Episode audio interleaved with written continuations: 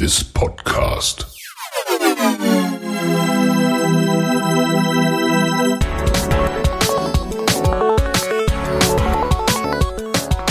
Water Polo Expert Talk. Get the insights.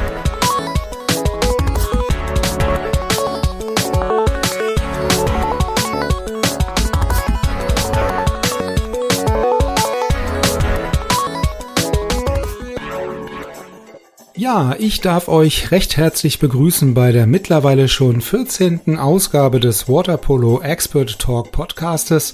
Ja, 14 Tage sind wieder wie im Fluge vergangen. Ich hoffe, ihr freut euch heute auch wieder auf die aktuelle Episode. Heute bei mir zu Gast Patrick Weissinger und Patrick ist ja ehemaliger Nationalspieler, Bundesligaspieler bei Essling und Spandau 04 gewesen, war dann nach einem kurzen Aufenthalt in Australien zwischendurch sogar auch mal Bundes Bundestrainer der Herren, hat viele, viele Trainerstationen ähm, ja durchlebt und ähm, wahrgenommen, aus seiner Sicht auch sehr, sehr positiv diese ganzen Jugend- und Herrenklassen quasi auch trainiert zu haben. Ja, was Patrick äh, über seine Karriere sagt und auch über den Stand der aktuellen ähm, Wasserball-Nationalmannschaft, darüber berichtet er in der knappen äh, Stunde mit euch jetzt oder mit uns im Podcast. Ich wünsche euch wie immer viel Spaß und wir hören uns am Schluss der Episode dann wie gewohnt nochmal wieder. Ja, Patrick, dann ähm, lass uns loslegen, war ein gutes Stichwort. Ähm, herzlich willkommen als nächster ähm, ja, aktiver äh, Trainer als nächster Teilnehmer im Podcast. Herzlich willkommen. Also wir äh, kreisen so langsam die ganze Bundesrepublik irgendwie ab. Wir haben jetzt alle Himmelsrichtungen schon gehabt. Äh, bis auf den Norden, da kommt demnächst auch noch was. So viel kann ich sagen. Aber jetzt sind wir aber erstmal im Süden. Ähm, von daher herzlich willkommen äh, in den Süden. Ähm, vielleicht am Anfang, wie gesagt, auch bei den anderen Teilnehmern ja immer noch vorab die Vorstellung von deiner Seite. Ja, ich würde dir erstmal das Wort übergeben. Ja, vielen Dank für die Einladung. Freut mich wirklich sehr, sagen wir, in dem erlauchten Kreis äh, meiner Vorgesprächspartner. Ähm, ja, wie gesagt, äh, Patrick Weisinger, äh, bin jetzt 47 Jahre alt, äh, habe äh, Familie mit zwei Kindern, sehr glücklich verheiratet. Wieder in äh, Esslingen lebend, ja, was ich zwischendurch nicht gedacht hätte, dass ich hier nochmal beheimatet, beheimatet sein werde nach äh, 10, 11 Jahren Zwischenspiel in Berlin und ein Jahr in Australien wo nachher mit Sicherheit noch drauf spre zu sprechen kommen.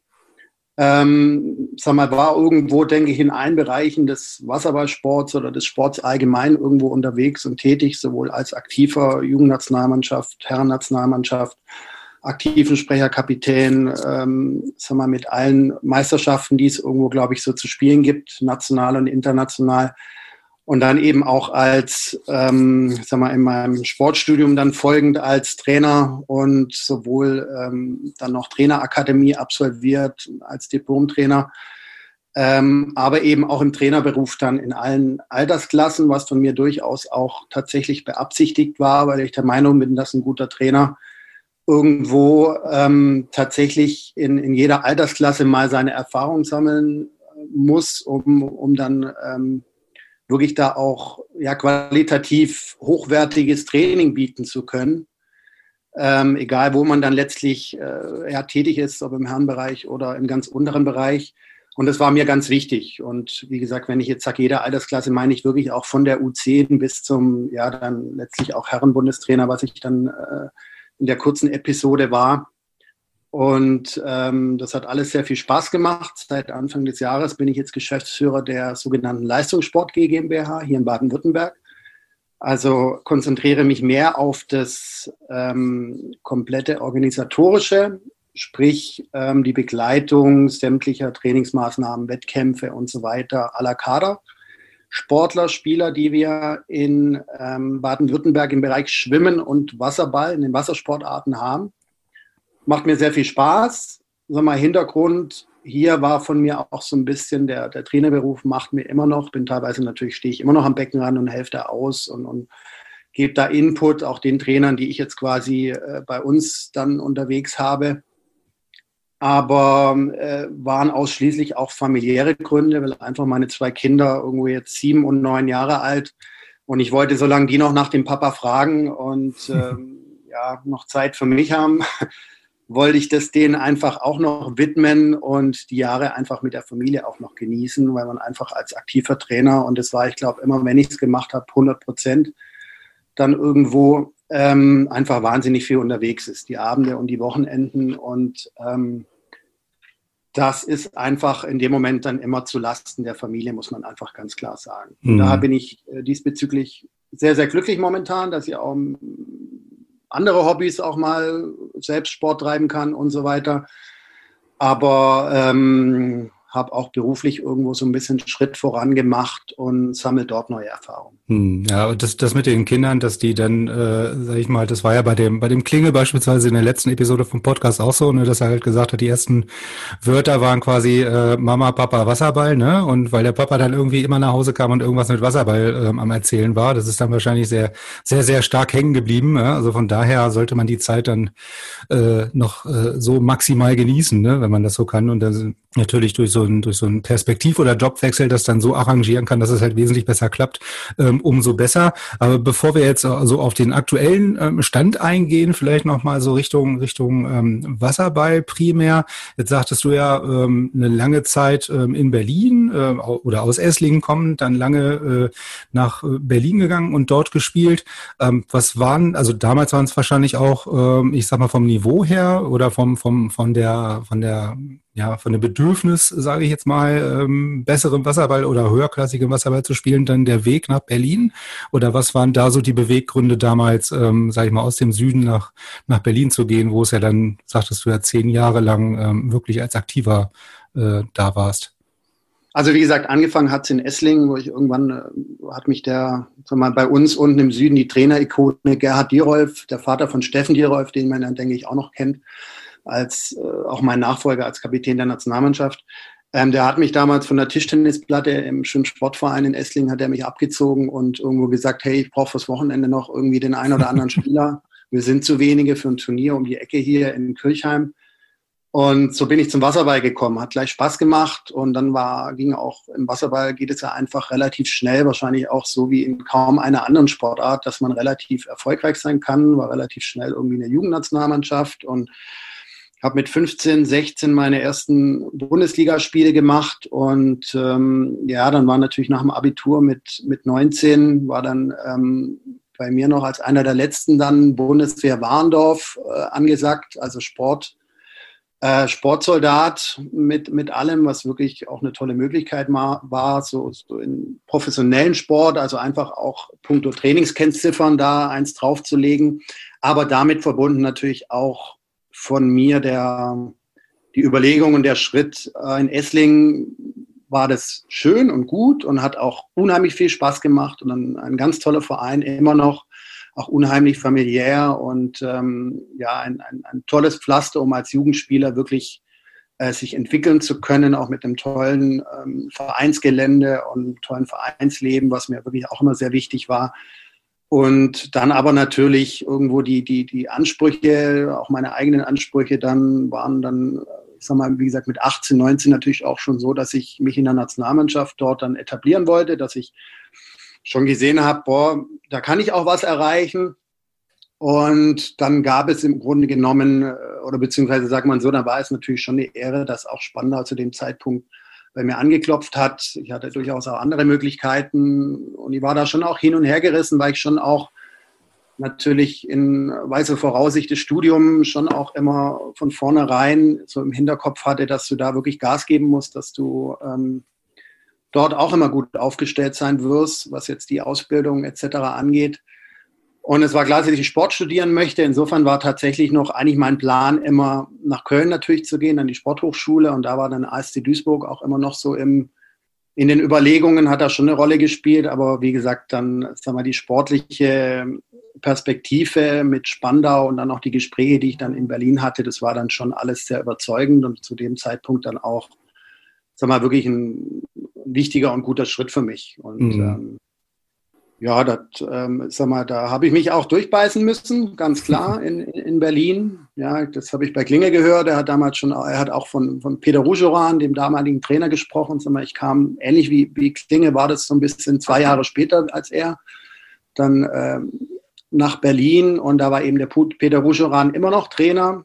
Und ich sage mal, ich war ein sehr hoffnungsvolles deutsches Wasserballtalent, aber ich musste mich da tatsächlich erst mal ein Jahr richtig durchbeißen. Also ich habe wirklich kaum gespielt und die Großstadt Berlin, auch hat Klinge auch schon erwähnt gehabt, das ist natürlich schon erstmal so eine Hausnummer, wenn man mhm. irgendwo aus, wie er aus Duisburg oder ich aus Esslingen kommt, sich da zurechtzufinden, erstmal für sich alleine auch alles äh, zu ordnen und zu organisieren und so weiter. Das war schon eine Herausforderung. Aber das hat mich als Persönlichkeit irgendwo natürlich unheimlich weitergebracht. Und ich glaube, dass das auch, und das kam ja, glaube ich, mit Sicherheit auch in vielen Post Podcasts, jetzt nicht nur von von Klinge auch zum Ausdruck, dass das, ich, auch einfach so ein Punkt ist, wo wir Sportler unheimlich oder auch Leistungssportler in dem Fall dann unheimlich von profitieren, weil wir nicht nur im Wasser und jetzt im Wettkampf und Training und so weiter unheimlich viel mitnehmen, gerade in der Teamsportart Wasserball, sondern einfach insgesamt als Persönlichkeit, glaube ich, dort ähm, ja, ja, sehr, einfach eine sehr gute Entwicklung ähm, nehmen, wenn du so einen Weg gehst. Und ich glaube schon, dass das, das kann man einfach nur im Sport, kann man das bekommen in, dem, in der Art und Weise. Und das finde mhm. ich schon das, was, äh, was einfach ganz wichtig ist und was man auch der jüngeren Generation immer wieder ähm, ja, aufzeigen muss, was da eigentlich äh, so als Add-on neben dem Sport immer noch mit, ähm, mit eine Rolle spielt. Hm, ja, ja, also ist genau nämlich diese beiden Punkte, die in vielen äh, bisherigen ähm, Podcast-Folgen so ein bisschen auch raus, sich rauskristallisiert haben. Äh, zum einen, dass es halt gerade in einem Mannschaftssport wie Wasserball halt nicht nur primär um den Sport an sich geht, sondern halt auch um Vermittlung von sozialer Kompetenz und von Persönlichkeitsentwicklung. Ne? Das war das, ähm, war das eine. Und das andere, was jetzt halt ähm, in den letzten Malen auch immer äh, stärker rauskam, ist halt, dass man während der aktiven Zeit als Wasserballspieler halt wirklich auch ein Netzwerk an äh, sich aufbaut, wo man halt auch nach der aktiven Karriere mehr oder weniger wahrscheinlich viel mehr als während der aktiven Karriere in der Danachzeit quasi sehr, sehr viel profitieren kann. Ne? Und das ist ja auch genau das, was der Klingel sagte, wo er jetzt quasi auch extrem von dem Netzwerk profitiert, was er sich halt vor 10, 15, 20 Jahren halt irgendwo aufgebaut hat im Sport. Gut, da ist Klinge natürlich ein absoluter Profi und ist da auch, der lebt ja dafür, sagen wir, für das Netzwerken. da muss ich zu meiner Schande eingestehen, ich bin auch so was soziale Medien und bin ich sehr zurückhaltend. Jetzt auch so Facebook, Instagram oder so bin ich überhaupt nicht unterwegs, weil ich das einfach für mich irgendwo, ja, es raubt mir einfach für mich zu viel Zeit. Ja, da sag mal, ich, für die, die mich erreichen wollen, die erreichen mich und, und die finden auch meinen Kontakt oder so. Aber da bin ich etwas zurückhaltend. Aber das Netzwerken, sag mal, allgemein die Kontakte, die man sich natürlich einfach über so, mhm. so viele Jahre Leistungssport aufgebaut hat. Und es war bei mir dann natürlich auch ganz offensichtlich, als ich dann zurückkam. Es war dann ein Jahr nach Olympia 2004, 2005 dann nach, nach, nach Stuttgart und am, am Olympiastützpunkt Stuttgart eben dementsprechend als Trainingswissenschaftler, Trainer eine Anstellung bekommen habe und dort natürlich auch viele Leute noch gekannt habe und, und, und, dementsprechend natürlich auch die Kontakte dann national und international dann mit verknüpfen konnte. Das war natürlich schon sehr, sehr wertvoll und hat mir in dem Moment schon auch den Einstieg in den Beruf äh, sehr viel einfacher gemacht, ja, auf jeden Fall. Und wenn du sagst, es gab vielleicht auch andere Optionen, außer damals zu, zu Spandau zu gehen, war also Ausland, ähm, denke ich mal, auch vielleicht irgendwo mal ein Thema. Also es gibt ja nicht es gibt eine Handvoll deutscher Wasserballer, die vielleicht mal im Ausland gespielt haben. Aber war das für dich auch eine Option damals? Also ich meine, wer zu Spandau gehen darf und wie du sagst, denn, dass die von sich aus anklopfen, mehr oder weniger, da klopfen ja vielleicht auch noch andere an. 93, 93 die Option, ähm, nach Amerika mit einem äh, Stipendium zu gehen. Damals war dann auch Nikolai Ferruja wurde wieder Bundestrainer und er hat mir davon abgeraten ähm, wo ich im Nachhinein bin ich so hin und her gerissen. Ob mhm. ich, äh, also im Nachhinein habe ich tatsächlich dem meinem persönlichen Erfolg auch Richtung Nationalmannschaft alles untergestellt, weil mir auch der Nico damals gesagt hat, hey, du musst hier bleiben, weil du für mich eine große Rolle spielst in den nächsten äh, Jahren und dann war für mich klar, okay, gut, das mache ich so. Im Nachhinein denke ich mir, boah, so zwei, drei Jahre USA hätten mir schon auch noch gut getan, ähm, vom Sprachlichen, von, vom Studium her, von allem. Aber ich sage mal, deswegen war auch für mich der Schritt 2004 dann, da hatte ich durchaus auch ein Angebot aus Italien, aber eben auch aus Australien, war für mich der Schritt nach Australien wirklich nochmal absolut wichtig und es war auch sensationell, dass ich dort nochmal die Möglichkeit hatte, dann auch in dem Beruf, dort habe ich fürs Goethe-Institut auch gearbeitet und nebenher noch Wasserball gespielt, dann quasi nach, direkt nach Olympia 2004 Und das war dann wirklich nochmal so ein bisschen ja, eine Kompensation dafür, dass ich das in den sag mal, 12, 13 Jahren Leistungssport, die ich dann betrieben habe, auch bei Spandau und Nationalmannschaft, dann in der Zeit nicht gemacht habe, weil ich da tatsächlich immer, und das war dann auch, als Hagen es übernommen hat, wo ich auch schon ab und zu mal ab 2000 dann geliebäugelt habe, oh, gehst du jetzt noch irgendwie, Angebote hat man immer irgendwie gehabt ins Ausland, aber es war natürlich, was ich auch als Bundestrainer verstehen kann, dass man seine Spieler immer gerne so in, in, in Reichweite hat und, und, und, national. Gut, er war dann natürlich auch Präsident von Spandau, von daher auch Eigeninteresse, dass er mich natürlich in Berlin halten wollte.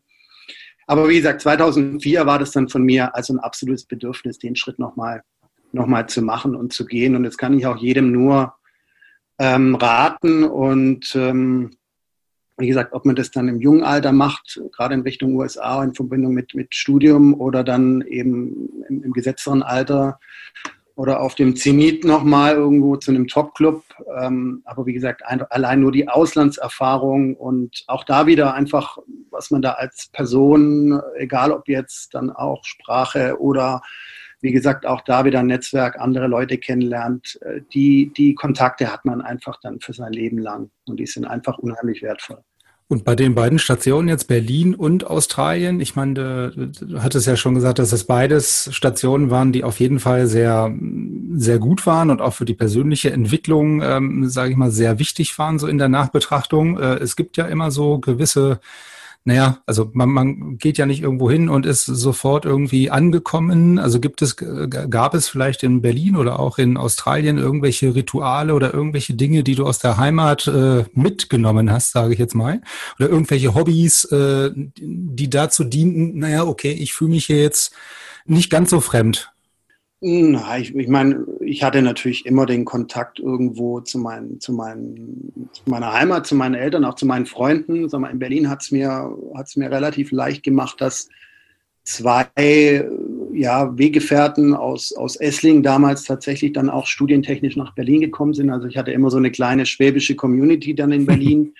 Jetzt aus, komplett außerhalb des Wasserballs, ja, das war natürlich schon auch sehr, sehr schön, ja, weil immer so ein Stück Heimat dann irgendwie mit dabei war. Da haben wir dann, weiß ich nicht, teilweise so Mautaschen-Contest gemacht, welche Mama die besten Mautaschen machen konnte. Okay. In Berlin dann oder wir selbst dann auch, äh, was weiß ich, Spätzle geschabt oder sonst irgendwas. Ähm, das war schon wirklich sehr schön und, und, und ganz lustig. Aber ich habe da eigentlich nie Probleme gehabt. Wie gesagt, mhm. obwohl, obwohl jetzt in Berlin die erste Zeit wirklich, muss ich echt sagen, schon nicht einfach war, weil einfach, wie gesagt, Großstadt, ähm, und erstmal natürlich, klar, ist man in einer Mannschaft angekommen, aber auch da muss man sich erstmal zurechtfinden, auch jetzt als Jüngster. Und das war ich damals tatsächlich immer erstmal. Und sportlich, wie gesagt, muss man sich auch erstmal durchbeißen bei so einem ja, Top-Club wie Spandau. Da ist nicht gleich kommen und hier erste sieben spielen und sonst irgendwie, sondern da gab es natürlich schon den einen oder anderen Rückschlag. Zumindest mal jetzt meine Erwartungen, äh, die ich für mich hatte, ja. Ähm, aber wie gesagt, es war für mich im Nachhinein super wichtig, mich da durchzubeißen. Und auch das hat mich, glaube ich, unheimlich geprägt, weil ich glaube, ich war jetzt nie der absolut, das absolut begnadete Talent, sondern ich glaube, ich war schon immer eher einer, der sich sehr viel hart erarbeiten musste. Und mhm.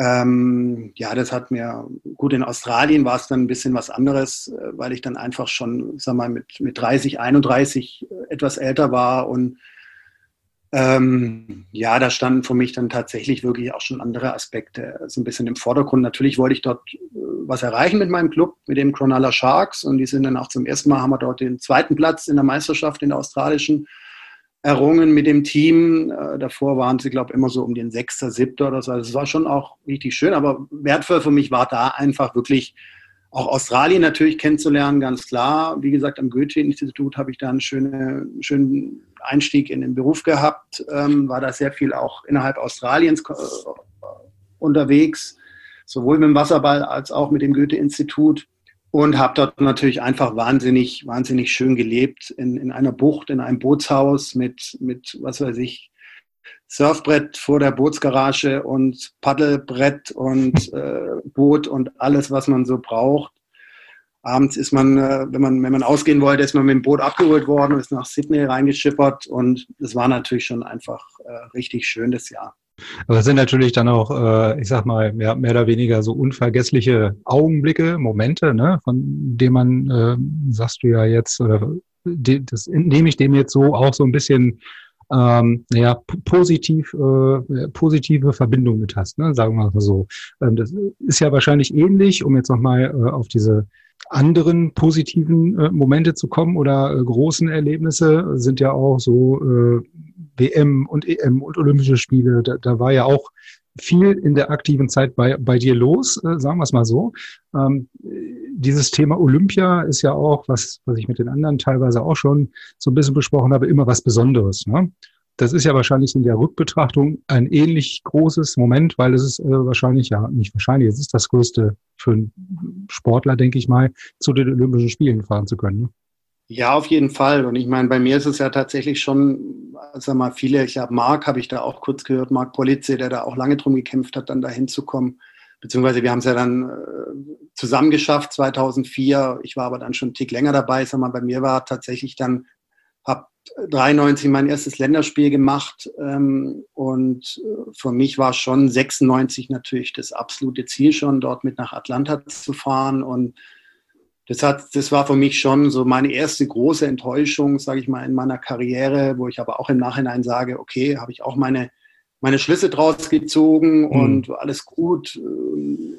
Ich sage mal, da war, war so ein bisschen, war ich auch mit drei, vier Jahren Abstand der, der Jüngste im Team oder der Jüngste, der mögliche Kandidat als 14. mehr oder weniger vermeintlicher.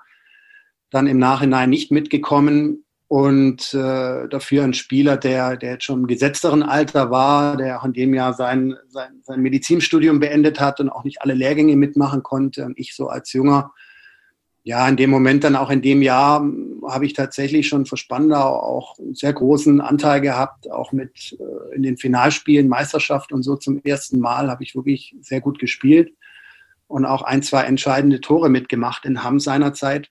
Und es war für mich schon eine Riesenenttäuschung, weil die Begründung damals war, und so hat man es mir wirklich auch gesagt, dass ich einfach jetzt der Jüngste sei und dass es äh, eben somit für mich noch genug Zeit gibt, äh, Olympia nochmal spielen zu können.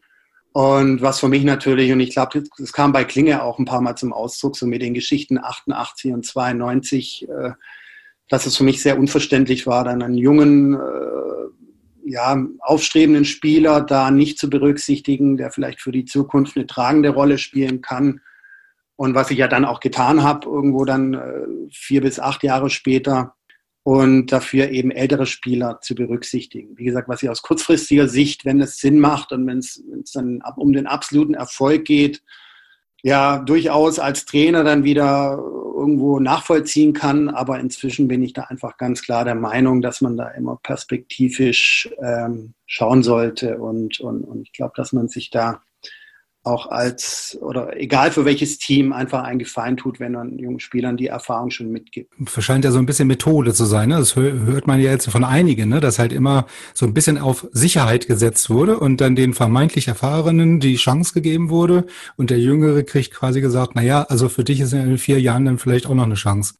Ja, wie gesagt, ich, hat man ja vielleicht bei mir gerade rausgehört. Ich meine, ich war ja inzwischen jetzt selbst äh, oder bin selbst Trainer und habe auch eine Nationalmannschaft, die Nationalmannschaft trainiert, habe auch eine Olympia-Qualifikation dort mitbetreut.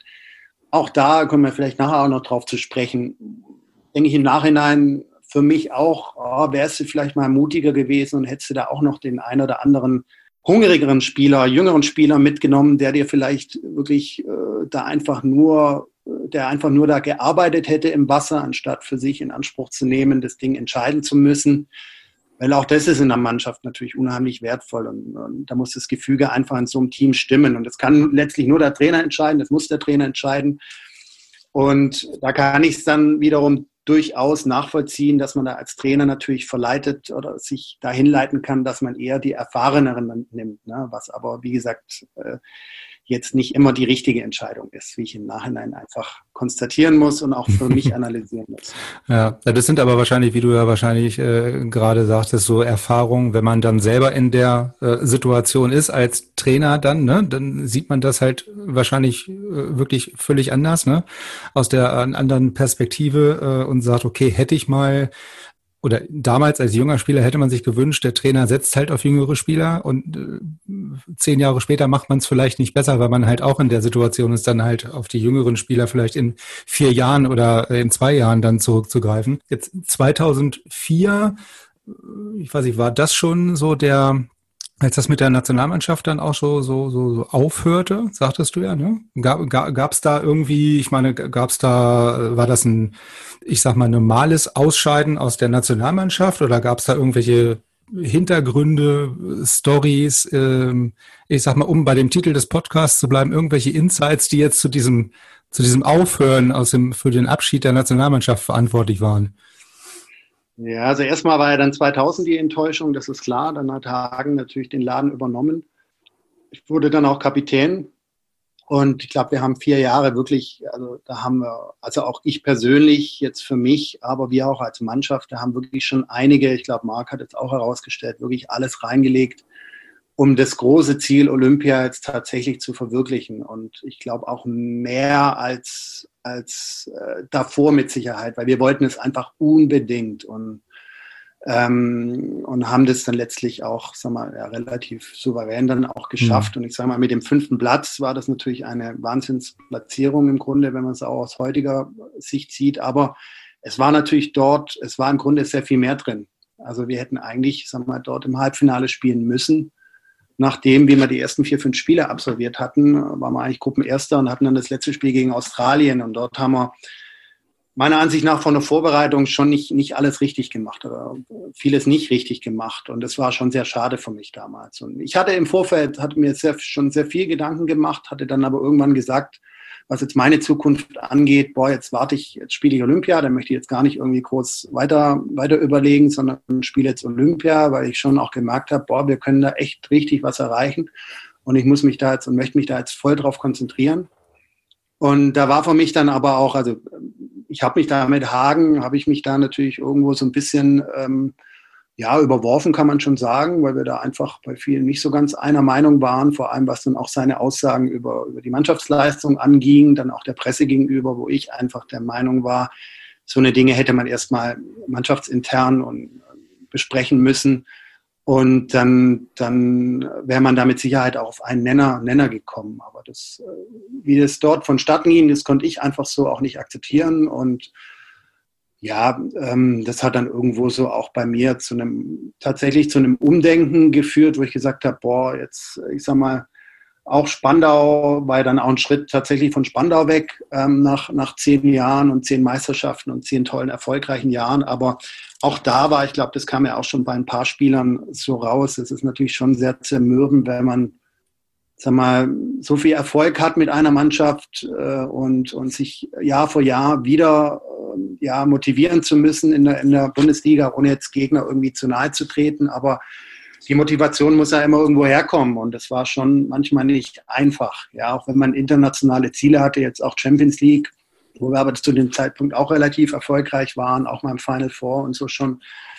Aber ich war da schon, schon ziemlich müde irgendwo und, und habe schon gemerkt, ich habe mir immer wieder neue Herausforderungen gesucht, einfach auch jetzt im beruflichen, wo ich dann auch in Berlin angefangen habe, in einer Agentur zu arbeiten und sonst irgendwie. Aber wie gesagt, das war dann nach Olympia, wie gesagt, auch trotzdem mit der tollen Platzierung fünfter Platz, war das für mich dann irgendwo relativ schnell klar, okay, das ist eigentlich ein Schlusspunkt, so wie ich mir das immer gewünscht hätte. Und also jetzt vom absoluten Leistungssport auch Nationalmannschaft. Und äh, es war für mich im Grunde, war für mich eigentlich klar, dass ich jetzt nicht nochmal vier Jahre investieren ähm, möchte in dem, ja, in dem Ausmaß, wie ich es getan habe. Und wie mhm. gesagt, wenn ich was, wenn ich was mache, dann mache ich es eigentlich immer 100 Prozent. Und im Grunde habe ich ja tatsächlich dann für 2004, da wollte ich ja vorhin drauf raus, irgendwo zwölf Jahre lang gearbeitet. Das muss man tatsächlich so sagen. Also von 92, 93 im Grunde bis 2004 um das Ziel Olympia zu, zu erreichen. Und ähm, das war für mich irgendwie so ein, so ein logischer Schlusspunkt. Ja. Und das war im Nachhinein auch absolut gut so und äh, war, war absolut die richtige Entscheidung, obwohl ich mit Sicherheit noch jetzt auch vom körperlichen her und von allem noch zwei, drei Jahre hätte spielen können. Aber wie gesagt, ob ich noch mal vier Jahre ähm, dann auch Richtung, Richtung Peking hin, ich glaube, das hätte ich auch mental einfach gar nicht, gar nicht gewollt. Ja, klar, also das ist natürlich dann zum einen eine mentale Anstrengung jedes Mal, ne? Und dann eine körperliche kommt dann noch dazu und dann halt immer diese ähm, ja doch ganz schön lange Strecke von vier Jahren halt immer, ne? Und indem man dann denkt, wenn man halt über Olympia spricht.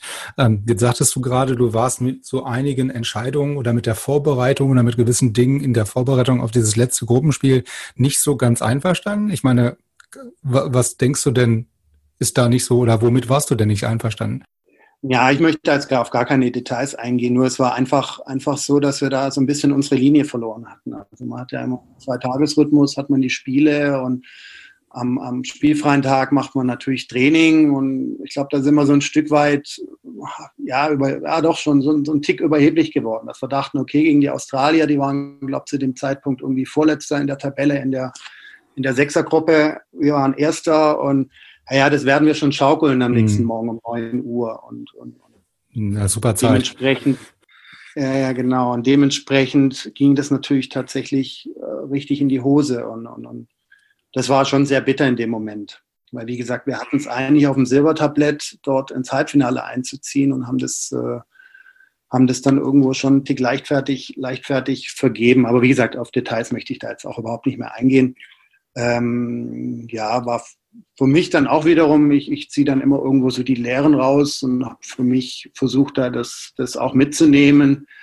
Dann auch für meine Trainerlaufbahn etc. Also von daher, ähm, mhm. auch das war wiederum eine, äh, im Nachhinein eine äh, gute Erfahrung. Wie gesagt, einfach Olympia war natürlich äh, toll und, und, und auch die Platzierung, da träumen wir heute, heute irgendwo davon, dort in den, unter den ersten sechs mitzuspielen. Ähm, ja, das war schon Wahnsinn. Und äh, jetzt sagtest du ja vorhin schon Diplom-Trainer äh, in Köln noch gemacht und dann äh, auch die A-Lizenz ähm, ja noch äh, während der aktiven Zeit, glaube ich, äh, auch noch gemacht. Ne? Ich meine, was, was hat dich da gereizt? Also ich habe jetzt so rausgehört, halt schon immer so ein bisschen äh, vielleicht mal die Idee oder auch den Wunsch oder den langfristigen Plan auch so Richtung Trainer zu gehen. Ne? Und wenn du sagst, du machst Dinge gerne dann zu 100 Prozent, wenn man es macht, ähm, dann gehört ja wahrscheinlich dann auch äh, C, B und A-Lizenz dazu, äh, um das ja. Ganze dann auch de dementsprechend äh, hundertprozentig äh, zu machen. Ne? Ja, also es hat tatsächlich schon, ich sag mal, in Warndorf haben wir tatsächlich schon, das war dann schon früh, eben 92, 93, haben wir zusammen schon die C-Lizenz gemacht gehabt damals. Das muss ich sagen, wirklich dann Dank an Nicola Firullo, der das damals so in die Wege geleitet hat und gesagt hat, hey, ihr habt doch hier Zeit neben dem Training, wie wär's damit, machen wir das? Fand ich echt, fand ich richtig gut.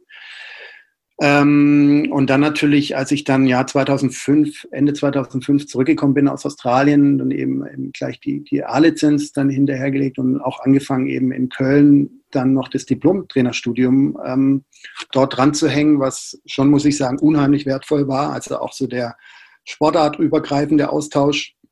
Auch da wirklich viele andere Sportarten und auch andere Typen kennenzulernen. Ja, jetzt egal, ob es dann Biathlon oder Schorsch Hackel aus dem Rodeln oder sonst irgendwie.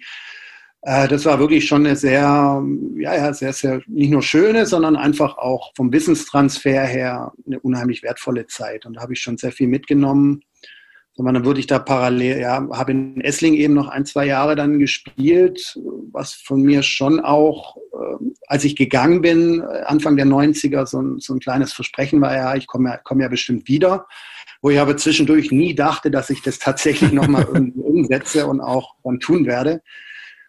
Aber wie gesagt, dann äh, kam in Australien irgendwo so der Anruf Olympiastützpunkt Stuttgart, auch so von alten, ja, Weggefährten noch und so, die dort dann inzwischen tätig waren. Und dann dachte ich, okay. Aber dann hätten wir da ja auch wieder das Netzwerk vorhin, ne, das erwähnte. Genau. Also das genau, äh, hat dann in dem Fall ja auch wunderbar funktioniert. Auf jeden Fall, ja. Also ich hatte noch ein, zwei andere Optionen, auch jetzt sagen wir mehr Richtung Marketing, auch im, weil mein Schwerpunkt im Studium, im Sportstudium tatsächlich schon auch Marketing war aber habe mich dann, sag mal, für den ja eher sportwissenschaftlichen, trainingswissenschaftlichen Bereich Trainer dann auch entschieden, weil es dann doch irgendwo immer mein, meine Leidenschaft war. Also schon in Australien habe ich auch nebenher dann schon Jugend, im Jugendteam und die Jugendabteilung im Grunde in dem Club mit betreut, auch trainiert eine, eine Mannschaft und habe hab mich da im Grunde schon so ein bisschen da so reinge, ja, reinbegeben in, in, in, in den Bereich und ähm, ja, in Esslingen, wie gesagt, dann als Spieler noch irgendwo versucht, dem, der Mannschaft weiterzuhelfen, dann auch wieder mit, mit dem Wiederaufstieg auch im SSV Esslingen, die damals dann oder sehr lange jetzt auch zweite Liga immer wieder waren, auch so Fahrschulmannschaft. Und dort habe ich ja dann auch die, sag mal, die Herrenmannschaft dann übernommen, 2008, drei Jahre lang und haben auch mit der Herrenmannschaft Esslingen zweimal, zweimal eine Medaille geholt, zweimal eine Bronzemedaille geholt, was auch sehr schön war. Also auch als, als Trainer irgendwo relativ schnell, sagen wir, dann auch tatsächlich Erfolg gehabt. Und es hat vor allem aber sehr viel Spaß gemacht. Und ich habe gemerkt, okay, ähm, was ja auch nicht immer selbstverständlich ist und was ich auch nicht unbedingt jedem immer gleich raten würde, hey, werde Wasserballtrainer oder sonst irgendein Trainer. Wobei inzwischen der Trainerberuf, glaube ich, nach der Leistungssportreform auch eine andere Wertigkeit wieder bekommen hat in, in, in Deutschland, was ich sehr schön finde. Aber zu dem Zeitpunkt war es natürlich alles andere als jetzt irgendwo ein sicherer Beruf und auch ein gut bezahlter Beruf, muss man einfach ganz klar sagen. Also ähm, da war ich schon immer wieder so im her Hin und Her überlegen, boah, ist jetzt doch eher irgendwo in die Wirtschaft oder, oder sonst irgendwie. Aber ich habe es im Grunde genommen dann nie bereut und es macht einfach wahnsinnig viel Spaß, irgendwo in dem Sportsystem und vor allem, muss ich sagen, auch mit jungen Menschen einfach da zusammenzuarbeiten in dem Bereich. Und ähm, bis heute noch, ja. Mhm. Also das, das ist gerade, weil du ähm, erwähnst, äh, dieser, dieser ähm, ja, sportartübergreifender Austausch mit anderen Sportlern, mit anderen Trainern aus anderen Sportarten im Grunde genommen macht es so reizvoll. Ich meine, das äh, kann ich mir ähm, zum einen persönlich sehr gut vorstellen, aber auf der anderen Seite habe ich das jetzt schon viel äh, von einigen anderen ähm, Trainern oder auch hier im Podcast von dem WUK beispielsweise, der neue äh, Landestrainer jetzt in Niedersachsen ist, auch gehört, ne, der auch diesen Trainer, das Trainerdiplom in Köln gemacht hat. Ähm, also es gibt da immer so gewisse Parallelen, aber auch der sagt halt genau dieser, dieser sportartübergreifende Austausch, ne, was man da lernen kann an, an Übungen, an Ideen, an Impulsen, an, an Dingen, wie man äh, Sachen vielleicht auch vermarktet, was andere Sportarten im Moment machen. Ähm, da kann man sehr, sehr viel draus nehmen. Auf jeden Fall, ja. ja. Das auf jeden Fall. Jetzt hattest du ja gerade schon gesagt, mit Esslingen ähm, auch in der Vergangenheit schon mal die ein oder andere Medaille jetzt im Herrenbereich noch geholt und vordere Plätze. Jetzt ähm, gibt es da oder wie, wie ist denn da deine Einschätzung vielleicht äh, für Essling oder äh, überhaupt für die für die süddeutschen Vereine da mal wieder jetzt sage ich mal oben anschließen zu können? Gibt es da äh, so äh, eine Tendenz? Ich meine, bei der Jugend äh, aktuell gibt es da ja ganz gute Tendenzen, ne? aber es ist halt immer die Frage, was jetzt aus der Jugend dann halt auch oben ankommt vielleicht. Ja, ähm, also wie gesagt, mein, mein, mein Hauptjob war ja dann auch vom Olympiastützpunkt, also am Olympiastützpunkt dann auch die Betreuung der, wie gesagt, Auswahlteams und Bundesstützpunkttrainer. Wir waren ja dann auch seinerzeit noch Bundesstützpunkt ähm, und eben dann als mit in Kooperation habe ich eben SSV Esslingen dann dort auch ähm, als Verein betreut und dann auch im, Jugendbereich immer wieder quasi nebenher mit, weil das einfach von der Synergie her natürlich äh, logisch war. Ähm, ich glaube, dass wir da über die Jahre wirklich im, im, Nachwuchsbereich sehr, sehr gut gearbeitet haben. Und äh, ich, ich würde jetzt mal sagen, auch über die letzten 15, 15 Jahre mit, sage ich mal, OSC Potsdam und den White Sharks waren wahrscheinlich die drei Vereine, die da wirklich immer präsent waren, unter den ersten, auf den ersten Plätzen in allen Altersklassen betrachtet, als die Konstanten. Aber äh, wir haben es tatsächlich nie geschafft, jetzt äh, das in den Herrenbereich so richtig zu bringen. Also es gab, äh, sag mal, einen, einen Heiko Nosek, ein Florian Naroska, ein Moritz Oehler und jetzt auch ein Soran Busic, der da jetzt oben angekommen ist, aber halt immer nur so punktuell. Und, und da sind wir tatsächlich dran und versuchen da sukzessive, ähm, ja, sagen wir, die Herrenteams da auch äh, zu unterstützen und, und, und, und mit dahin zu bringen, dass sie wirklich auch konkurrenzfähig sind. Wobei ich, sag mal, die Lage momentan natürlich mit den zwei Vereinen Spandau und, und, und Hannover, ähm, ich möchte da die Vergleiche immer gar nicht anstellen, weil das einfach nicht auf Augenhöhe ist ich denke, man muss da einfach auch so die Bedingungen, wie es jetzt ein ISC Duisburg hat oder ein SSV Esslingen als Vereine, die wirklich auch auf ihre eigenen Talente setzen, muss man immer wieder honorieren und muss sagen, boah, die machen das auf ihre Weise einfach auch gut. Und ähm, wie gesagt, die haben jetzt halt natürlich keinen so einen mehr oder weniger privaten Mäzen, wie es jetzt in Hannover oder in, in, in Berlin ist, die da sehr viel Geld investieren, sondern die, die stellen es eben mit eigenen Vereinsmitteln, ähm, wuppen die das Ganze und versuchen da das Beste draus zu machen. Ähm, natürlich geht das sehr, sehr viel besser und, und, und klappt es gerade jetzt beim SSV Esslingen auch noch nicht optimal. Da bin ich wahrscheinlich der, der da am unzufriedensten ist. Das wissen die Esslinger mit dem, mit, ja, mit der Schnittstelle jetzt äh, Nachwuchs in die Herrenmannschaft. Aber ich glaube, dass wir da auf einem guten Weg sind. Und jetzt mit Heiko Nossek natürlich auch einen Trainer haben, der da alle Erfahrungen auf jedem Niveau, international wie national, auch gesammelt hat und wo wir, glaube ich, inzwischen eine sehr gute Zusammenarbeit haben und vor allem jetzt natürlich auch mit dem SV Ludwigsburg, einen zweiten Verein, jetzt in der A-Gruppe der Bundesliga, jetzt nicht mehr DWS, sondern Bundesliga, wo jetzt auch ein Timo van der Bosch zum Beispiel spielt, ja, die, ich sag mal, jetzt momentan noch von, von relativ viel Ausländern leben, aber wo mittelfristig hoffe ich auch, und das ist das, was wir als Verband auch unterstützen oder ich als Leistungssport GmbH in Baden-Württemberg hoffentlich auch auf, auf die Nachwuchsschiene setzen, weil das meiner Ansicht nach so ein Verein wie gerade SV Ludwigsburg, SSV Esslingen, eben, die sind darauf angewiesen, dass sie einfach eigene, eigene Jugendarbeit betreiben und sukzessive den ein oder anderen Spieler natürlich pro Jahrgang oder pro Altersklasse damit in die erste Mannschaft äh, integrieren können weil sonst wird es einfach schwer, sich da, da oben halten zu können. Ja. Und jetzt ohne das jetzt, äh, weil du sagst, du möchtest es jetzt nicht wirklich eins zu eins vergleichen, weil die Grundvoraussetzungen einfach grundverschieden sind, sage ich jetzt mal, zwischen den kleineren, in Anführungsstrichen, Vereinen, die es halt auf eigene, auf eigene Kosten und mit dem Nachwuchs stemmen, zu, im Vergleich zu Spandau oder zu, zu Waspo jetzt. Ähm, wie, wie würdest du jetzt, äh, die Situation bei den beiden Vereinen, sage ich jetzt mal, bewerten? Also mit diesem Zweitstartrecht, die haben ja beide auch eine Kooperation, der eine mit Potsdam Potsdam, der andere mit den White Sharks.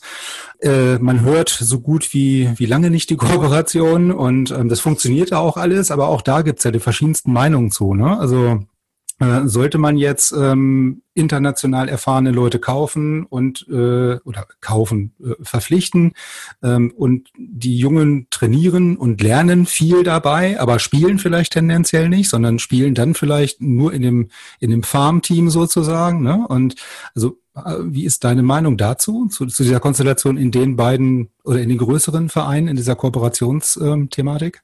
Also ich sehe es absolut als positiv. Also sowohl bei meinem bei Spandau sowieso, wo ich einfach auch den Peter Kovacevic unheimlich schätze als Trainer. Und allein schon dort teilweise dann mittrainieren zu können, jetzt auch sag mal, als Potsdamer oder als junger Potsdamer Spieler irgendwo die letzten Jahre, egal ob es dann Dennis Strelecki war oder Lukas Küppers oder wie die auch alle hießen, ähm, ist schon so viel wert. Ähm, ich habe auch früher jetzt aus meiner eigenen Zeit, haben wir immer gesagt, manchmal unser Trainingsspiel am Mittwochabend, wir haben Mittwochabends immer Trainingsspiel gemacht bei Spandau. Das war im Grunde hochwertiger und da haben wir uns richtig äh, gegenseitig einen draufgegeben, hochwertiger und anstrengender wie am Samstag teilweise das DBL-Spiel, das dann folgte. Also mhm. ja. ohne jetzt, wie gesagt, nicht abwertend anderen Teams gegenüber. Aber, und das ist ja bei Spandau momentan genauso, genauso wie auch bei, bei Waspo Hannover, wo ich auch sagen muss, ich, ich kann es eigentlich nicht verstehen, wie man das jetzt irgendwie zwiespältig sehen kann, weil ich finde sensationell, was ein Carsten Seehafer da investiert und auf die Beine gestellt hat mit seinem Team natürlich, äh, da gehören viele dazu. Ähm, und ich glaube, dass das jetzt für einen Julian Real oder einen Tobi Preuß oder Moritz Schenkel oder wie sie auch alle heißen, vor allem dann natürlich auch die jungen White Shark Spieler jetzt, wo ich sehr glücklich bin, dass die Kooperation endlich so funktioniert, wie es sein sollte oder dass es überhaupt dazu gekommen ist, dass es so funktioniert. Das finde ich natürlich, das finde ich, ich glaube, da nehmen die so viel mit, mit so Spielern wie Radovic äh, zu spielen oder Begulian oder wie sie auch alle heißen ich glaube, dass das unheimlich wertvoll ist. Und mhm. ähm, wie gesagt, die haben die Möglichkeit und von daher ist das Konstrukt ja einfach schlüssig, ähm, auch in, in dem Farmteam, wenn man so sagen möchte, ja, dann äh, auch noch zu spielen, DWL zu spielen, aber teilweise eben dann in, bei der Champions League dabei zu sein oder, oder wie gesagt, und wenn es dann nur ein Trainingsspiel ist, sondern ein Training dann mit den Topstars da zu absolvieren, sehe ich als absolut positiv. Und ich glaube, dass das auch ein Punkt ist, wo sowohl, wenn man jetzt, waren ja immer so die, die Clubs, die dann auch an die Bundesstützpunkte angegliedert waren mit ASC Duisburg und SSV Esslingen, dass das genau der Punkt ist, der eigentlich dort noch fehlt. Ja, dass man, dass man tatsächlich eine Top-Mannschaft hat und dann auch ein, eine, ein Farmteam, beziehungsweise eine Möglichkeit, die Jungs wirklich ranzuführen. Und ähm, ich sag mal, ist bei uns schon auch Thema im Süden. Sag mal, da bin ich jetzt schon auch in der Rolle, wo ich da so ein bisschen schauen muss, vermitteln muss und äh, schauen muss, wo das strategisch hingeht. Ähm, da sind wir einfach noch lange nicht so weit, wie das jetzt in, ja, im, im Osten oder eben im Norden dort in Hannover dementsprechend ist. Ja, bei der Timo van der Bosch beispielsweise, mit, mit dem hatte ich ja auch die, die Podcast-Episode, der sagte ja auch, also grundsätzlich findet er das gut, aber sie sind natürlich auch in der Situation, dass er jetzt nicht jeden, der im Umfeld sich von, von Ludwigsburg quasi befindet, als, als äh, Wasserballverein natürlich auch als möglicher Kooperationspartner in Frage kommt. Ne? Also ohne jetzt den einen völlig, völlig zu schwächen. Von daher muss man da natürlich genau gucken, welche Konstellation ist da gegeben und was kommt in Frage. Aber ähm, wenn du sagst, ihr seid im Süden da auf einer, auf einer ähnlichen Schiene, halt diese Kooperation mehr voranzutreiben, weil man ja vielleicht auch sieht, dass es halt woanders funktioniert, dann, dann ist das ja nur der logische nächste Schritt, sage ich jetzt mal. Jetzt waren wir ja eben gerade schon bei, der, bei dem Thema Jugend. Ja, also wie kriege ich beispielsweise Jugendliche aus dem, aus dem Jugendalter quasi bis hoch in die Herren? Was würdest du sagen, sind ja die, die, die entscheidenden Faktoren, die, die vielleicht auch gegeben sein müssen oder wie, wie sollte man das versuchen? Ähm, ja, Jugendliche davon zu begeistern, wirklich sich, ich sag mal, über diesen Punkt zu gehen, den du vorhin auch schon erwähnt hast, ne? Also sich da durchzubeißen, weil viele hören ja dann in dem Moment auf, wo es wehtut, sage ich mal, ne? Also egal ob beim Training oder äh, sich irgendwo in einer gewissen Mannschaft Konstellation durchbeißen zu können, da schmeißen viele ja frühzeitig das Handtuch, was ja gar nicht sein muss. Also ist das dann eine Mentalitätsfrage? Müssen die nur den Richtigen an die Hand gestellt bekommen? Wie, wie würdest du das sehen?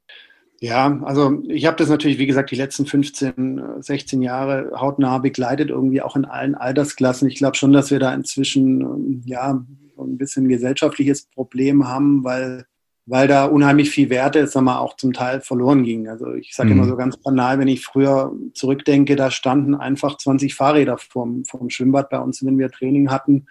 Heute werden die Jungs, jeder einzelne von Mama oder Papa mit dem Auto gebracht und wieder abgeholt. Ja, und ähm, also wir, wir, für uns war das Ganze, wir radeln da hin und wir radeln da auch wieder weg. Und heute, wenn es dann mal schlecht Wetter ist dann, und die Mama und Papa nicht fahren kann, dann kommt ihr halt nicht zum Training. Ja, und äh, sag mal, bei Marc hatte ich das auch gehört gehabt, Marc Politze.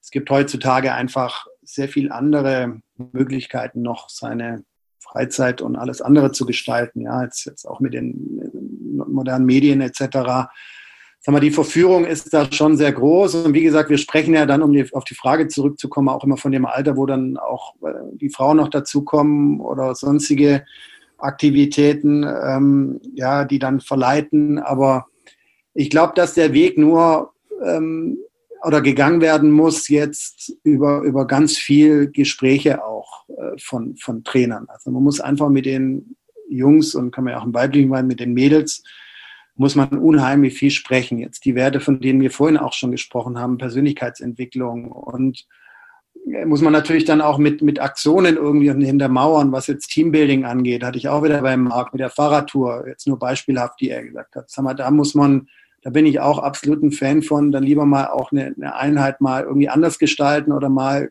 ich weiß es nicht was, in den Klettergarten gehen oder irgendwas ganz anderes zu machen, einfach nur um, um die Gemeinschaft, das Team Team zu stärken und, und die Bindung vor allem auch an das Team und an den Verein ähm, diesbezüglich wirklich äh, zu kräftigen. Ich glaube, dass, dass es nur darüber geht. Und wie gesagt, für uns war das früher teilweise irgendwie selbstverständlich, weil es gar nichts anderes gab. Ja, Wasserball war, war alles im Leben. Jetzt heute gibt es da halt vielleicht ein bisschen mehr. Aber ich glaube trotzdem, wenn man das interessant gestaltet, und das ist dann in dem Fall auch nicht nur das Trainingswissenschaftliche, was der Trainer dann abdecken muss, sondern das muss er eben auch im Auge haben, dass es einfach Spaß machen muss und dass, dass es interessant, auch das Training interessant gestaltet werden muss und dass es nicht immer nur auf hier und nochmal und nochmal. Und ich meine, es hat sich seitdem natürlich unheimlich geändert, die Sportart. Ja, sie ist unheimlich äh, schnell geworden und ähm, ja, von den konditionellen Aspekten her natürlich schon einfach verschärfter und trainingsintensiver. Aber ich glaube trotz alledem, dass man den Aspekt nie aus den Augen lassen darf. Und äh, du sagst es gerade, äh, Bindung an den, den Verein. Ich meine, es gibt ja auch noch die Bindung quasi zu der Sportart. das ist ja auch was, äh, was auch in vielen Gesprächen jetzt rauskam, dass man zum einen ja die, die, die, das, die Problematik hat, dass dieser Sport medial mehr oder weniger nicht stattfindet, ja. Also früher gab's äh, Wasserball noch im, im NDR auf dem dritten sozusagen. Dann gab's das irgendwann nochmal während der Olympiade.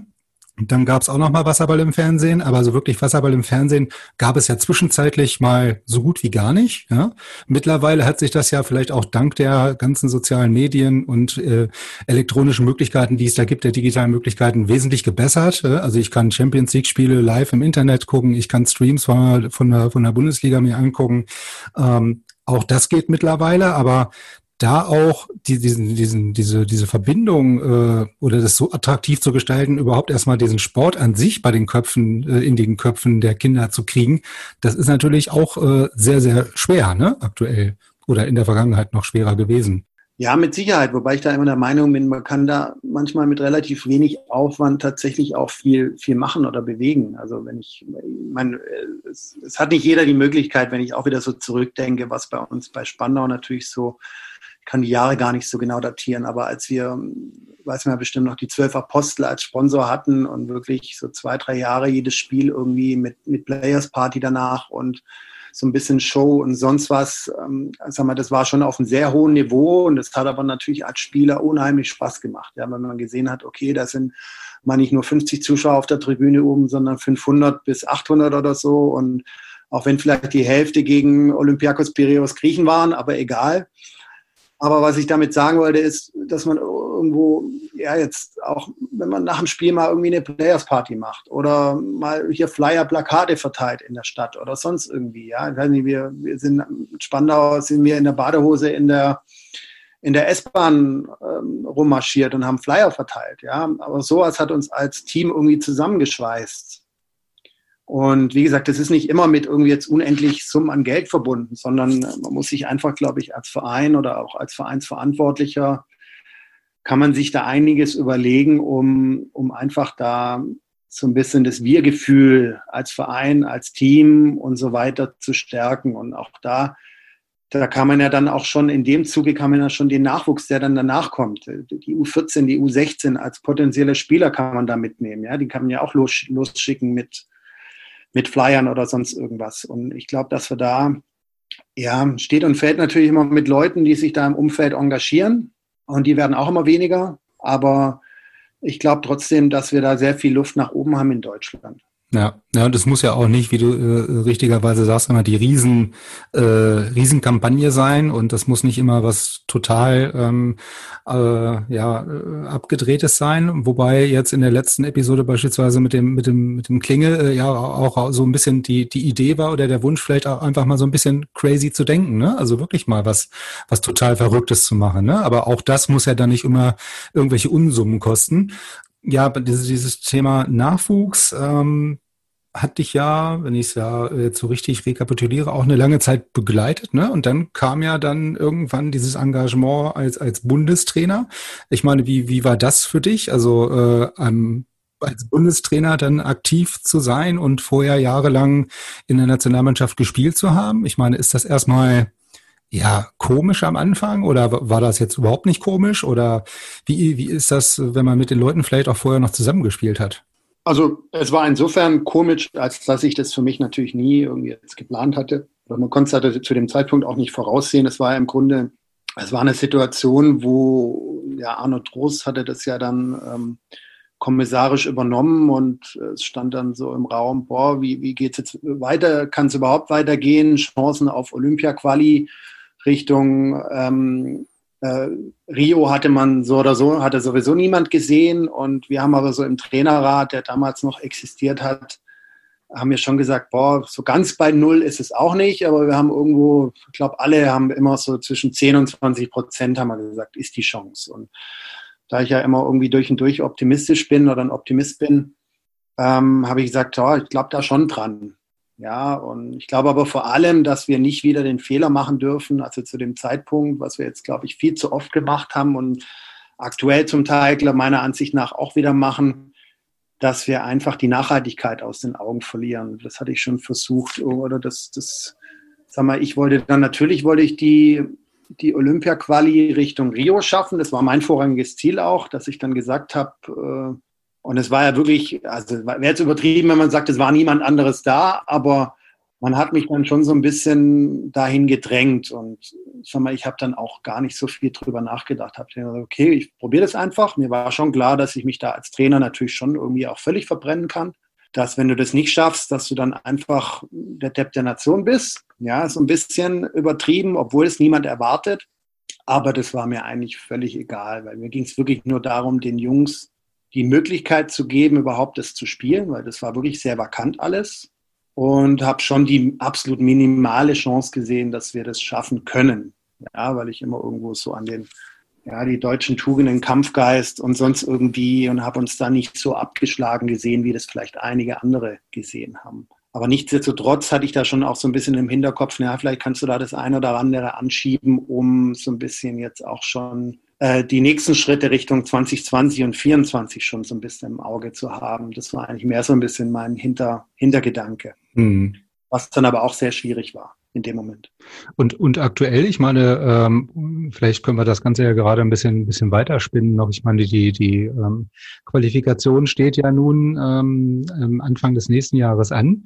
Da gibt's ja auch äh, verschiedenste Meinungen zu. Ne? Also ähm, Bundesliga hat ja relativ hat, hat einen Cut gehabt durch diese Corona. Ähm, Geschichte, aber hat dann ja auch irgendwann wieder ähm, angefangen zu spielen. Andere äh, andere Länder ähm, haben da vielleicht jetzt aktuell nicht so einen guten Rhythmus, vielleicht wie die deutschen Mannschaften oder Spieler. Ähm, wie siehst du da die Chancen für die Qualifikation? Ich meine, das ist ja nun per se erstmal keine leichte Gruppe. Ähm, so eine Qualifikation ist ja sowieso immer Druck betankt, das Ganze. Ne? Also äh, irgendwer sagte in einer der letzten Episoden, da ist jedes Spiel ein Endspiel. Ne? Und da geht's irgendwie jeden, jeden Tag oder jeden zweiten Tag, keine Ahnung was, und jedes Spiel ist ein Endspiel. Absolut. Also das kann ich 100% bestätigen, sowohl, ich sage mal, dreimal aktiv so ein Quali-Turnier als auch als Trainer. Ich glaube, das ist mit Abstand das schwierigste Turnier, das man zu spielen hat, wenn man auf dem Niveau unterwegs ist, weil es wirklich vom Druck her und vom Rhythmus her echt richtig, richtig, richtig hart ist. Aber das geht allen so und das, das muss ich auch für, für, für Corona, für die Situation jetzt momentan einfach sagen, auch da äh, geht es allen auf der Welt äh, dementsprechend gleich. Ich glaube, dass wir tatsächlich noch relativ gut da insgesamt, jetzt auch was den Wasserballbereich, nicht nur außerhalb, sondern auch den Wasserballbereich angeht, durchgekommen sind. Und wie gesagt, ich sehe da, also da sehe ich keinen Nachteil, sondern da sehe ich eher, eigentlich eher, wenn dann einen Tick Vorteil sogar, weil wie gesagt, glaube ich, auch die zwei großen Teams jetzt mit Spandau und Waspo dort ähm, ja teilweise ähm, ja, Champions League dann noch äh, letztes Jahr sehr gut gespielt haben, zusammen auch äh, relativ gut noch trainieren konnten unter den Möglichkeiten und jetzt auch im Sommer direkt wieder spielen konnten, was viele andere in Europa auch nicht, nicht dementsprechend nicht hatten. Natürlich äh, hat man jetzt wieder Verletzungspech mit Matteo und aber das haben die anderen Teams genauso, hatten wir damals auch mit Andreas Schlotterbeck und mit Timo van der Bosch, die uns ausgefallen sind. Also auch das muss man einfach, das ist einkalkuliert. Von daher bin ich da jetzt auch da wieder wirklich optimistisch. Ich glaube, die haben eine gute Chance. Äh, wo die jetzt liegt, das kann ich gar nicht direkt, das kann ich nicht sagen, das weiß ich nicht. Aber wie gesagt, ich denke, dass die das auf jeden Fall schaffen können und mhm. ähm, hoffe einfach nur, dass es sich bis nächstes Jahr alles soweit ähm, ja, normalisiert oder auch jetzt Richtung Corona ein Impfstoff dann dementsprechend verfügbar ist, dass wir nächstes Jahr dementsprechend auch alles, was so geplant ist, äh, spielen können. Das würde ich mir wünschen, dass sich das alles so einigermaßen normalisiert. Weil, wie gesagt, ich habe es vorhin so ein bisschen dargestellt. Ich weiß, was, was das bedeutet, auf so ein Ziel Olympia hinzuarbeiten, wie viel man da zurücksteckt. Und ähm, ja, für einige ist es ja dann definitiv auch, denke ich, die letzte Möglichkeit, das nochmal zu realisieren. Und ähm, ja, da sollte man natürlich jetzt alles nochmal in die Waagschale werfen, ja. Äh, du hast ja anfangs ähm, mal erwähnt, dass auch ein Schwerpunkt von, von dir innerhalb des Studiums ja auch das Thema Marketing war. Vielleicht da noch mal so ein paar Ideen äh, zu. Ihr hattet ja, glaube ich, während äh, deiner aktiven Zeit ja auch so äh, mal so eine Phase, wo, wo auch mehr mit Videos und Bildern gearbeitet wurde, ne? oder so eine, so eine, so eine Zeit lang. Ähm, was, was steckte da für eine Idee hinter? Vielleicht kannst du da noch mal ein bisschen, bisschen von erzählen. Naja, aber mein 2000 waren wir wirklich am Boden und haben wir schon versucht, ein, ein ja, in einigen Bereichen so ein bisschen haben wir Brainstorming, haben wir überlegt, insbesondere damals war auch der Sören Makeben und ich, ähm, haben wir überlegt, was können wir jetzt machen. Wir, das eine war dann auch mit Hagen, dass wir gesagt haben, boah, so ein Psychologe, äh, das, ich glaube, wir waren dann tatsächlich auch das erste, die erste Mannschaftssportart, die dann in Deutschland, olympische Mannschaftssportart, die dann mit einem Psychologen gearbeitet hat. Und ich glaube, dass es auch über vier Jahre extrem erfolgreich war, dass es mhm. wirklich auch mitten, ja, äh, ja, ein Faktor war, der uns dahin gebracht hat, aber eben auch jetzt, was die Vermarktung, was unsere Außendarstellung anging. Und ich glaube, dass wir da sogar in vielen Bereichen fast schon einen Tick weiter waren, als wir das gerade sind. Weil wir zumindest mal versucht haben, so ein bisschen auch mit, ja, mit einer, mit einer professionellen Agentur zusammenzuarbeiten, da zumindest mal so ein bisschen was, ja, einfach auf die Beine zu stellen, und da bin ich auch weiterhin der Meinung, ich glaube, wir müssen es wirklich in professionelle Hände geben. Und ähm, sagen wir, der Klinge hat er ja auch schon was dazu erzählt und hat er auch schon viele Ideen gehabt. Aber ich glaube, man hat es dann einfach irgendwo nie konsequent verfolgt. Und ich glaube, in dem Moment oder an der Stelle muss man auch einfach mal ein bisschen Geld in die Hand nehmen, was meiner Ansicht nach auch möglich wäre, wenn man da mal den Schulterschluss von allen DWL- oder Bundesliga-Teams und im DSV mal äh, zulässt. Aber ich glaube, das muss einfach getan werden jetzt letztendlich mal, wenn man auch sag mal, links und rechts in die Sportarten guckt, wie die ihre ersten ähm, Ligen, ähm, also jetzt die, die, wie die Deutsche Wasserballliga über Jahre oder auch eben die Nationalmannschaft vermarkten. Da ist im Wasserball doch noch extrem viel Luft nach oben.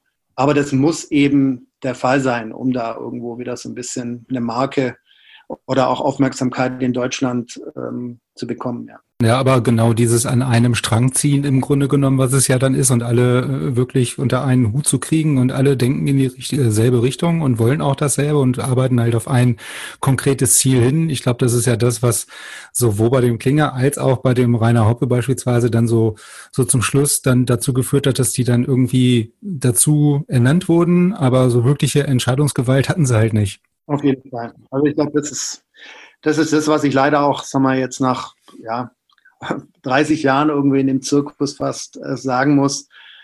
Dass es auch immer wieder gesagt wird, alle wollen im Grunde dasselbe, aber letztlich ist sich doch immer jeder, ist sich, ist sich selbst am nächsten, leider. Und selbst mit dann immer wieder völlig am Boden liegend und so einen vermeintlichen Schulterschluss, boah, jetzt müssen wir müssen das jetzt einfach schaffen Richtung Olympia, egal ob es dann 2004, 2012, 2016 oder jetzt wieder ist. Aber letztlich äh, ja, sind dann einfach wieder zu oft und deshalb muss man fast sagen, in der ganzen Republik äh, bei vielen Personen und Vereinen ist dann doch wieder ja, das vor der eigenen Haustüre am wichtigsten und äh, das ist schwierig. Also da, ja, Hängt mit Sicherheit auch zum Teil mit Personen zusammen, aber wie gesagt, äh, ja, ich glaube, da, da gibt es noch viel, was wir besser machen können. Das stimmt, ja. Ich, da bei dem Punkt waren sich auch alle einig, dass da noch äh, reichlich äh, Luft nach oben ist in vielen Punkten. Das stimmt. Ähm, ich ich habe noch eine Frage zu einer Anekdote, die mir ein Vögelchen gezwitschert hat. Und zwar ähm, von einer WM 94 in Rom. Da äh, warst du ja auch mit dem, wie war das, mit dem Stefan Seidel zusammen auf einem Zimmer. Kann das sein? Mhm. Äh, da da da war irgendwie die die Rede von einem Whirlpool warum der immer belegt worden sei. Also äh, für die jüngeren Spieler oft nicht zugänglich.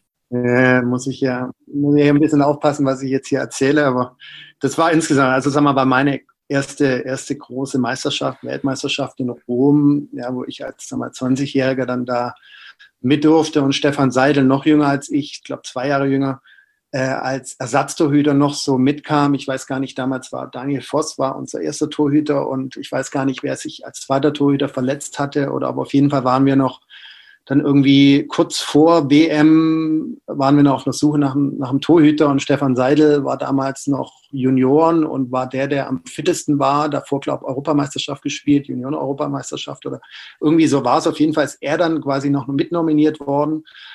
Und wir zwei mit Michael Egner äh, waren die drei Jüngsten, waren zusammen auf dem Zimmer dann und ähm, es war damals, dass wir irgendwie einen Tag vor den Schwimmern äh, angereist sind in einem schönen Hotel in Rom und die Schwimmer für sich eigentlich ursprünglich schon die oberste Etage gebucht hatten. Und wir aber dann, sagen wir so, Klinge und Sterzig und wie sie alle hießen, Reimann und so, natürlich gleich an die Rezeption und gesagt haben, Moment, nee, da oben, da wollen wir rein. Und dann hatten wir die ganze oberste Etage in dem Hotel, das wie so ein U und in der Mitte unten der Pool äh, so aufgebaut war und hatten dann natürlich die Premium Suites ganz oben mit den Balkons und in unserem war dann irgendwie äh, auch ein Whirlpool und ja, jetzt kann man sich natürlich alles so zusammen reimen, dass wir dann so immer kurzfristig unser Zimmer räumen mussten, weil dann so die Älteren in unserem Team ähm, ja das Whirlpool dann da auch beschlagnahmen wollten. Und auf jeden Fall war es sportlich leider wirklich auch extremst unglücklich. Mit in der Vorrunde zwei Siegen und einer Niederlage sind wir in der Gruppe doch nur Dritter geworden.